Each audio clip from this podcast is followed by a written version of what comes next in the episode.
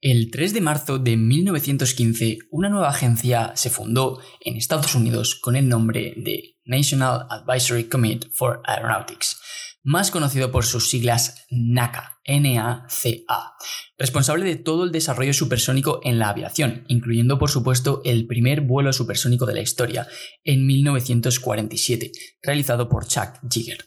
Pero en 1958, apenas unos 10 años después de que se rompiera la, barrera del sonido, el presidente Eisenhower fundó la National Aeronautics and Space Administration, ahora sí, la NASA, que disolvió a la anterior NACA con el objetivo de promover las investigaciones científicas civiles, no solo militares. Aquí es donde surgió la magia. Desde alcanzar Mach 10, pisar la Luna, investigaciones geológicas de la propia Tierra. Hoy en día todos conocemos la agencia por sus propios méritos. En este episodio, el episodio 4 del podcast aeroespacial, te voy a contar las cuatro razones por las que cualquier persona debería amar incondicionalmente a la NASA. Todo esto y mucho más en el podcast aeroespacial.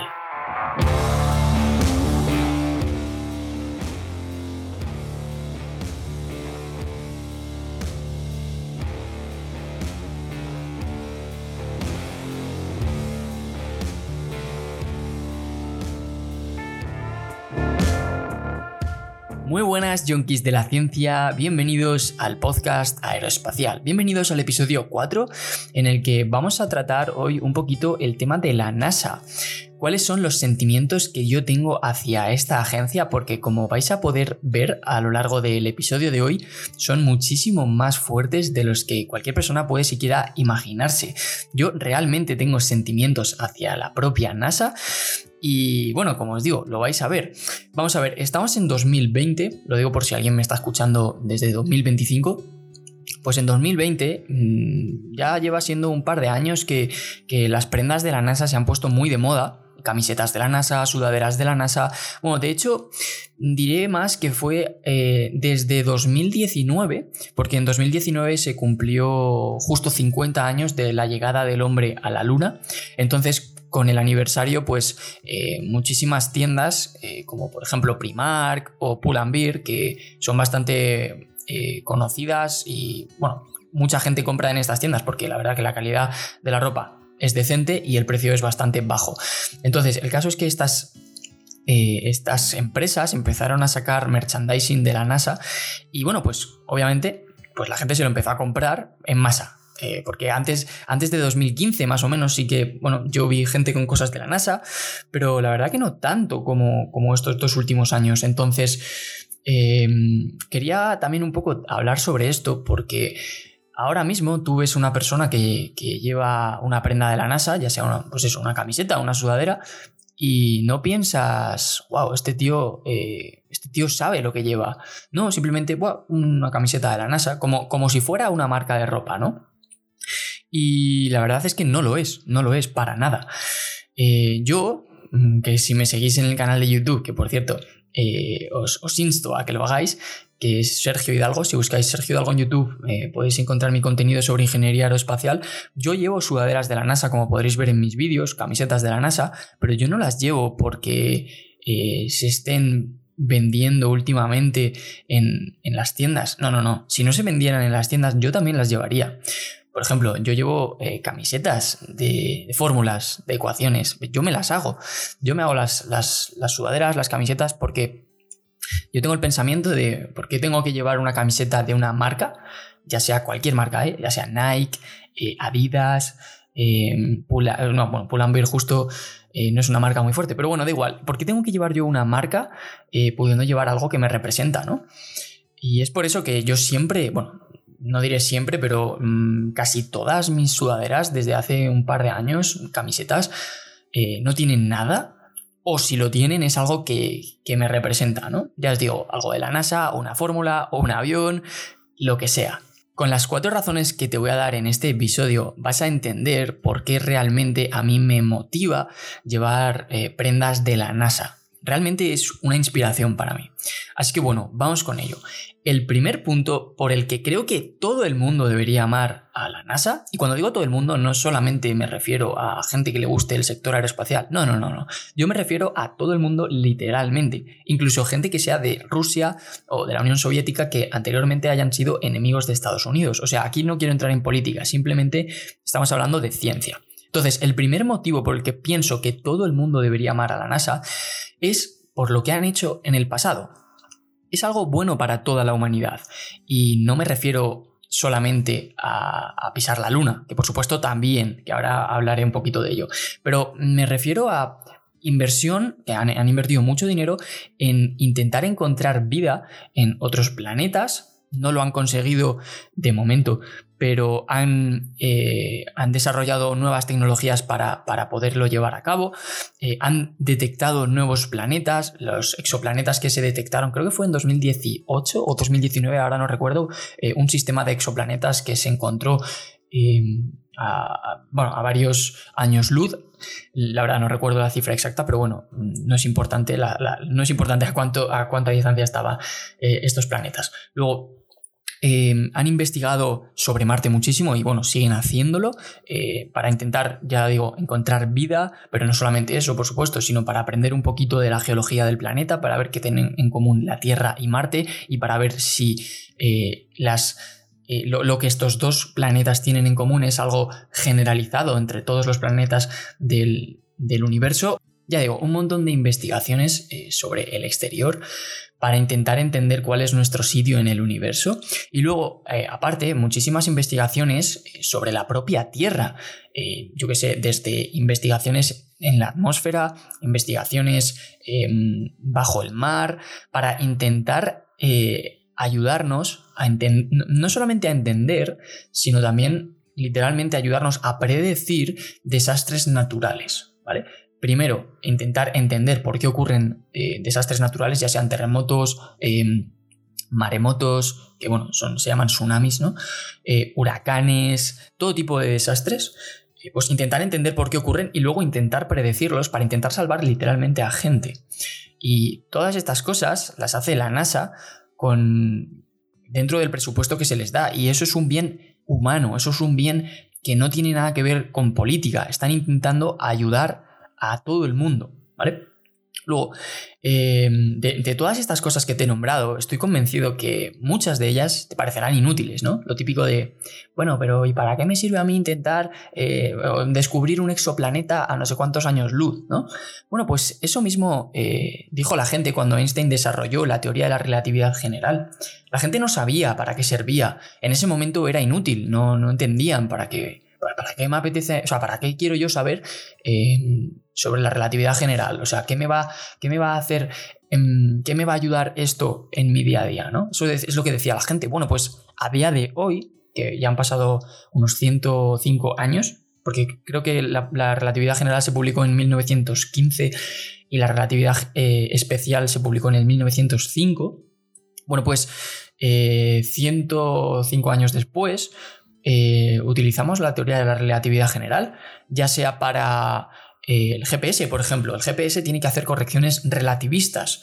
Eh, todo lo que, mm, vamos, mm, todo lo que tenga que ver con el espacio al final va a tener correcciones relativistas. Yo no soy aquí el más adecuado para hablar de esto, necesitaríamos contactar con un físico, pero vamos, ya te lo digo, que para el GPS 100% se necesita hacer correcciones relativistas sin las cuales no sería posible utilizar la tecnología del GPS.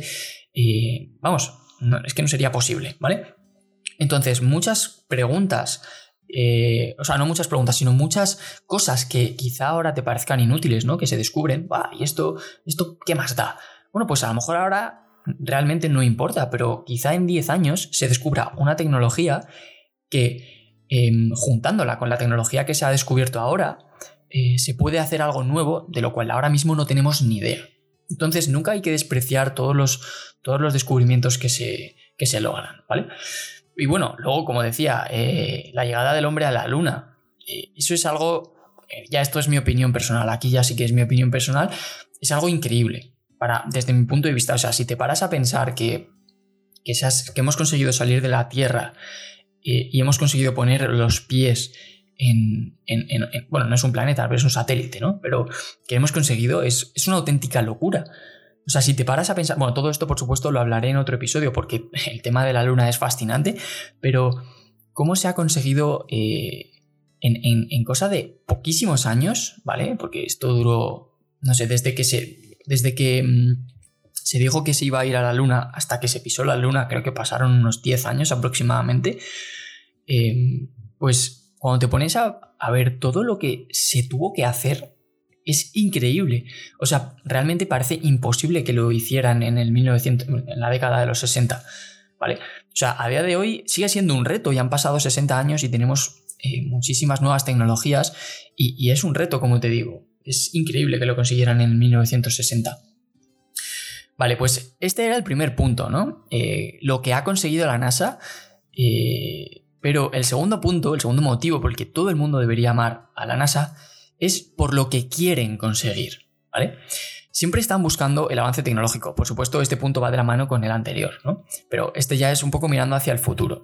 Siempre están buscando el avance tecnológico generalizado de la población. Bueno, eh, en muchas ocasiones me diríais, no, porque solamente para Estados Unidos. Bueno, pero eh, si Estados Unidos avanza, pues la población avanza en general. Pero hay muchas, muchas, muchísimas cosas que no solamente lo hacen para Estados Unidos, ¿vale? Por ejemplo, relacionado con el cambio climático, todas las observaciones que se han hecho de la Tierra desde el espacio ayudan a confirmar que el cambio climático es una realidad, ¿vale? Por, lo digo por si hay gente que lo duda o lo que sea. Bueno, pues Em, mirando hacia el futuro, la NASA está intentando conseguir cosas increíbles, como por ejemplo algo que a mí me fascina es el tema de volver a, volver a, tener eh, aviones comerciales supersónicos. Esto, por ejemplo, lo están, lo están desarrollando con un avión que es el X-59. Eh, están trabajando en este proyecto de la mano con Lockheed Martin. Básicamente, Supongo que todo el mundo que está escuchando este podcast ya lo sabe, pero un avión supersónico genera un estampido sónico, eh, una explosión, ¿vale? Esto es por culpa de efectivamente moverse a velocidades supersónicas y lo que están intentando conseguir, que por cierto, de este tema hablaremos en el canal en poco, poco tiempo, quizá ya he subido el, vídeo, quién sabe. Em, bueno, pues lo que están intentando conseguir es que este estampido sónico se reduzca muchísimo porque se ha demostrado que no se puede, eh, no se puede eliminar, pero lo que sí que se puede es reducir. Entonces están intentando, la NASA está intentando ver cómo reducir al máximo este estampido sónico. Ya han hecho investigaciones. La verdad, ahora no recuerdo cuál era el nombre del avión, pero eh, un, modificaron un F5, eh, modificaron la geometría de un F5 para tomar mediciones de, de los estampidos sónicos para ver cómo eh, cambiaba el estampido sónico modificando la geometría del avión. Luego también hicieron lo mismo con un F-15, al cual le pusieron una especie de, no sé cómo decirlo, en inglés se llama Spike. Eh, traducido al castellano sería como un... La verdad no sé cuál es la traducción literal de la palabra Spike, pero es como que le pusieron al F-15 un palo hacia adelante, básicamente, para intentar ver cómo modificaba esto la onda de choque y ver cuál era el sonido medido por esta onda de choque por culpa de poner eh, este spike, ¿no? Bueno, pues eh, esperemos que a lo largo de estos años se finalice el proyecto del X59 para que por cierto decían que lo iban a finalizar, no sé si para 2023 o para 2025, pero, pero con este proyecto finalizado y, y si saliera la cosa bien, podría podríamos tener mm, aviones supersónicos otra vez, que es algo increíble. Ya no por, ya no por tenerlos, sino porque realmente ayudaría muchísimo a la humanidad. Eh, una persona que necesitara viajar por un tema urgente, imagínate, de un sitio, por ejemplo, desde Tokio hasta San Francisco y necesitará ir lo más rápido posible. Imagínate, eh, un familiar suyo ha tenido un accidente grave y por cualquier motivo tiene que volar esa distancia. Bueno, pues se podrá hacer. A día de hoy no se puede y en ese momento se podrá hacer. Hay una charla muy, muy interesante eh, de Jim, eh, no sé cómo se pronuncia el apellido, mm, Bridenstine, supongo, que es el actual administrador de la NASA. Bueno, pues es una charla en la que habla sobre el vuelo supersónico y, cómo intentar conseguir eh, otra vez volver a traerlo a, tierra, vaya. Y luego también están, están desarrollando eh, proyectos súper interesantes de los cuales también hablaré en, episodios futuros sobre volver a la NASA, eh, perdón, a la NASA, volver a la Luna. Eh, es súper interesante lo que quieren hacer, yo lo estuve investigando hace un tiempo y es muy, muy interesante. Así, en, resumen, pretenden poner una estación espacial como la que tenemos ahora mismo, la ISS, que es, son las siglas de International, ISS, International Space Station, pues quieren básicamente en resumen, poner una estación espacial en la Luna, orbitando la Luna. La verdad, eso es una idea súper ambiciosa y que en teoría debería funcionar para 2030. Bueno, eso es lo que dice el administrador de la NASA. Bueno, ahora con todo el tema del corona, pues los presupuestos se habrán reducido bastante. Pero bueno, yo tengo, tengo la esperanza de que de volver a pisar la luna y poder volver a, bueno, volver no, pero poder vivirlo, porque tiene que ser algo increíble. Y ya, mm, eh, y ya siendo muy ambiciosos, pues poder vivir la llegada del hombre a Marte, que por cierto también está liderada por, por la propia NASA. Entonces, en este segundo punto, eh, segundo motivo por el que todo el mundo debería amar la NASA, es porque quiere conseguir avances tecnológicos buenos para toda la humanidad, que nos ayuden a todos.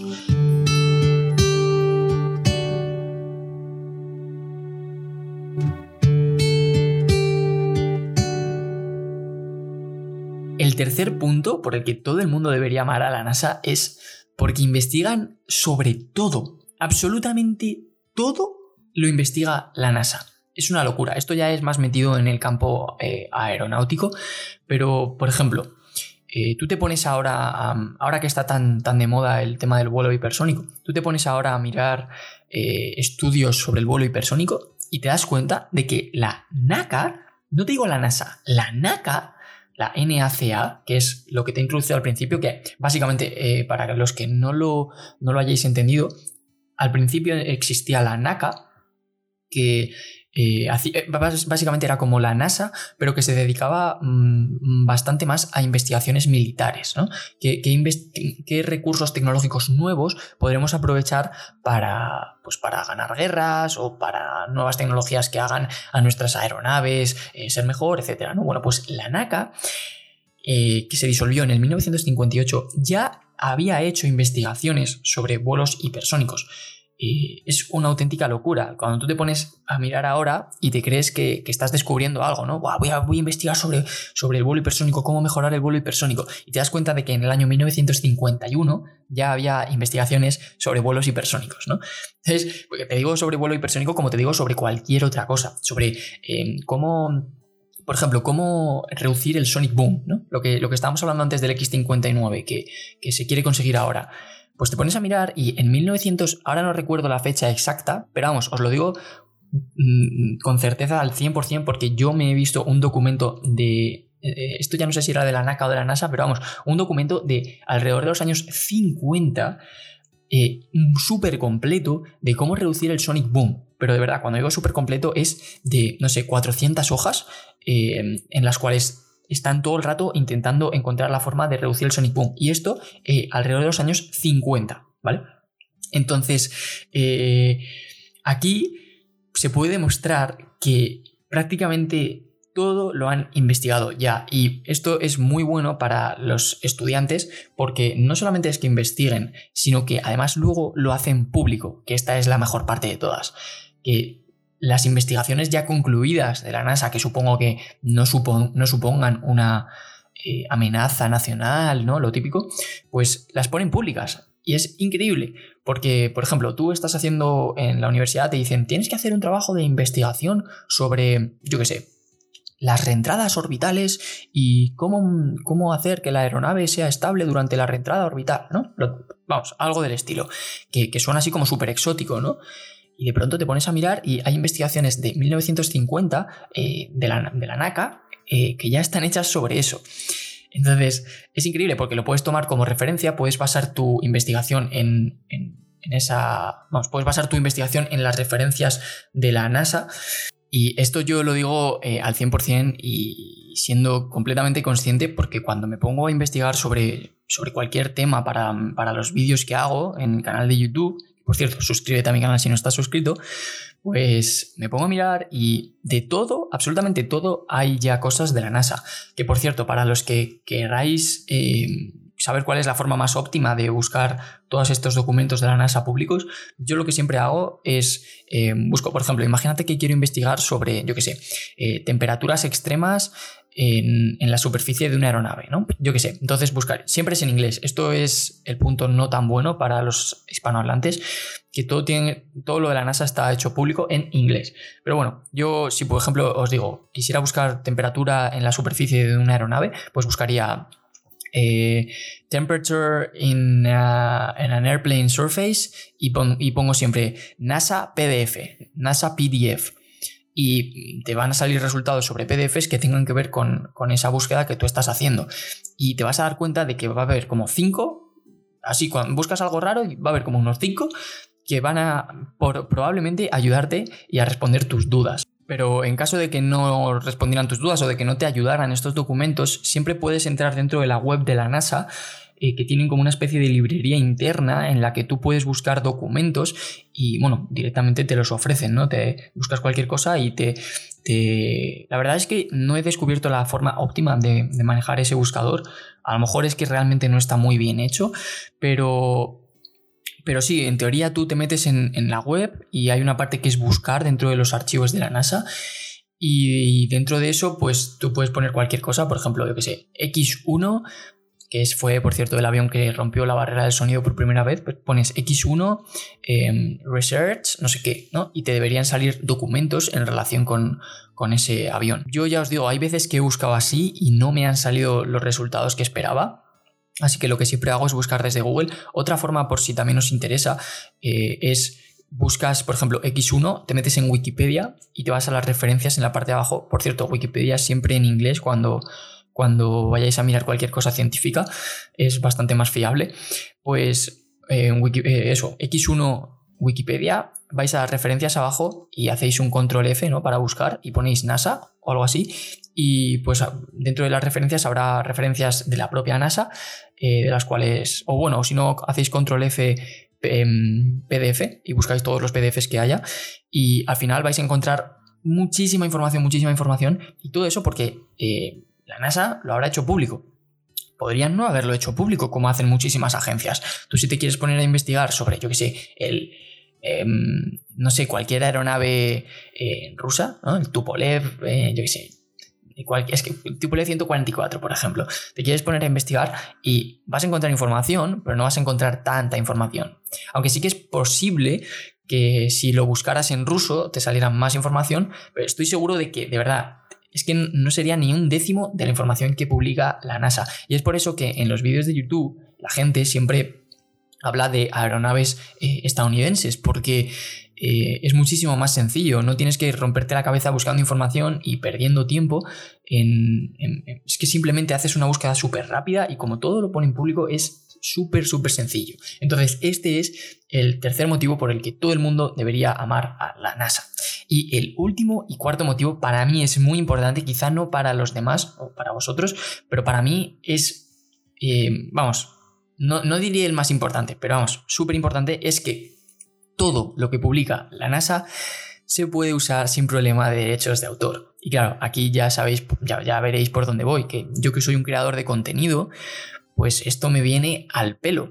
Porque además esto combinado con el punto anterior, eh, que hacen investigaciones sobre todo, pues lo combinas y tengo, eh, o sea, puedo utilizar su contenido y tienen contenido de todo. O sea, imagínate que yo estoy haciendo un vídeo sobre, yo qué sé, eh, cómo varían la geometría, o sea, cómo se puede aprovechar en beneficio de reducir la resistencia aerodinámica el modificar la geometría de las alas, o sea, cambiar el ángulo, eh, cambiar el ángulo de sweep, que es lo que se conoce en inglés. Bueno, pues tú te metes en, YouTube, que por cierto la NASA tiene diferentes canales de YouTube, pues tú te metes en uno de sus canales y dentro del propio canal buscas, en metes en la opción de buscar y buscas, yo qué sé, variable, eh, geometry, aircraft, ¿no? Algo así. Y te van a salir vídeos que yo luego voy a poder aprovechar dentro de mi propio vídeo porque no tienen derechos de autor, o sea, que no, me van a poner problemas de copyright, vaya. Y de verdad, eso es súper importante porque da pie a los creadores de contenido a, que utilicen o a que hagan vídeos y que los vídeos sean muchísimo más dinámicos sin tener que preocuparse, porque eh, hay mucha gente, conozco gente, de hecho Marcos de Mundo Aviación tuvo problemas con, supongo que ya lo sabréis, los que, los que le conozcáis, eh, Mundo Aviación, eh, pues hace cosa de un año y pico, bueno, un año y unos meses, le borraron dos canales de YouTube por temas de, problemas de copyright. Entonces, claro, si yo quiero hacer un, vídeo hablando sobre cómo varían la geometría de las alas y quiero enseñaros cómo un avión o sea, cómo se ve cuando un avión cambia la geometría de las alas, pues yo tengo que usar un vídeo que no es mío, está claro, porque yo no, yo no, o sea, yo no tengo acceso a un avión eh, que cambie la geometría de las alas. Puedo haceros alguna animación, pero siempre está bien enseñar esas cosas eh, en la realidad, ¿no? Para que una persona pues se haga la idea de, de cómo funciona. Entonces, yo puedo coger y, publicar dentro de mi vídeo una parte de un vídeo de la NASA y no preocuparme. Sin embargo, si yo no encontrara vídeos de la NASA sobre eso y encontrara eh, un vídeo por ahí de una persona que ha grabado, yo que sé, por ejemplo, un, un, yo que sé, un F-14 volando, pues yo tendría que pedirle eh, que me dejara utilizar ese vídeo. Claro, puede ser que no me responda o directamente que me diga que no. Entonces, en ese caso, ¿qué hago? No os enseño el contenido, o sea, no os enseño el vídeo y, esa parte queda como bastante en el aire eh, dentro de mi vídeo y no queda bien. Pues claro, eso no mola nada. O sea, puede parecer una tontería, pero de verdad que no lo es. Para los creadores de contenido es súper, súper importante poder tener libertad para usar cualquier tipo de vídeo. Y luego hay mucha gente que, usa vídeos con, con copyright y les da igual. Bueno, pues lo siento, pero no es mi caso, porque no quiero, no quiero tener problemas, me los, prefiero ahorrar, la verdad. Entonces, eh, por ejemplo, hace, hace unos, unas semanas estaba haciendo una investigación sobre unos X, o sea, sobre el X-15, que es una aeronave hipersónica. De hecho, es la aeronave que tiene el récord de número de Mach al que ha volado una aeronave tripulada, eh, que es Mach 6,7, o sea, seis veces la velocidad del sonido, una auténtica locura. Bueno, pues estaba haciendo investigaciones sobre el, X15, que de hecho creo que ya podéis tener los vídeos publicados en el canal y si no los tenéis ya, los tendréis dentro de muy, muy poco.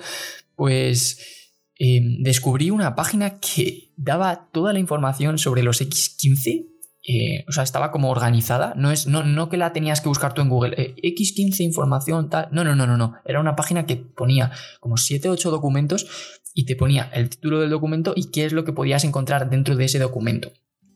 Y eso combinado con los vídeos que tiene la NASA dentro de sus canales de YouTube de los X15, pues hace que mi vídeo en el que yo vaya a hablar sobre el X15 vaya a tener muchísima más calidad que si no hubiera encontrado todo eso. Porque uno, tengo las referencias de la NASA y puedo hablar de ello sin miedo a equivocarme porque estoy leyendo lo de la NASA que estaban metidos de lleno en ese proyecto, entonces lo que están diciendo obviamente es cierto. Y luego además me están dejando utilizar sus vídeos sobre el X15. Entonces, llevando todo esto al tema de que yo llevo camisetas y sudaderas de la NASA, pues podéis entender que realmente yo cuando me pongo una camiseta de la NASA, realmente pienso que la NASA es increíble.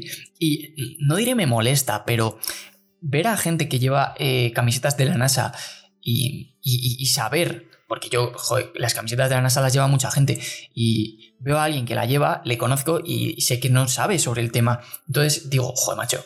En plan, lo que está pasando aquí es que como la gente lo está llevando, se convierte en una moda y a mí no me gusta que la gente piense que yo llevo esta camiseta de la NASA por, por, la moda, ¿no? Porque como también habréis podido ver, llevo camisetas y sudaderas de fórmulas y yo llevo esa fórmula porque a mí esa fórmula en concreto me representa, quizás soy demasiado friki, ¿no?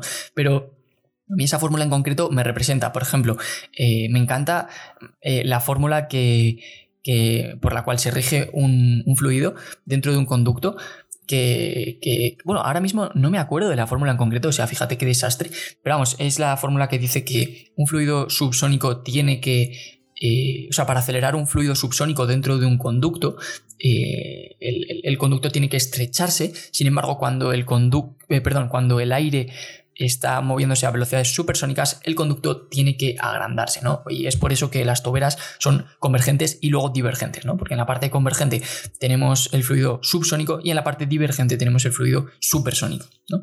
Pues como ya sabéis, a mí las toberas me encantan, el fluido supersónico me encanta y es por eso que yo llevo esa sudadera. Y hay veces que voy por la calle y alguien me dice, hostia, tío, esa sudadera, no me lo puedo creer, es la fórmula tal. Y le digo, sí, tío, es esa fórmula. Entonces, Ahora mismo eso no te ocurre cuando llevas una camiseta de la NASA. Nadie vas por la calle y te dice, hostia, tío, la NASA, qué guapo, tío. Porque yo eh, me, flipa lo que hicieron en el 1969, luego con el Space Shuttle, no sé qué. No, porque todo el mundo la lleva, entonces es algo bastante típico, ¿no? Entonces, bueno, espero que se haya entendido el punto, por favor, no me malinterpretéis. No quiero aquí causar eh, problemas o que la gente me, odie, ¿no? Ni por nada del estilo. No, no, simplemente estoy aquí dando mi punto de vista, que para, que para eso estamos.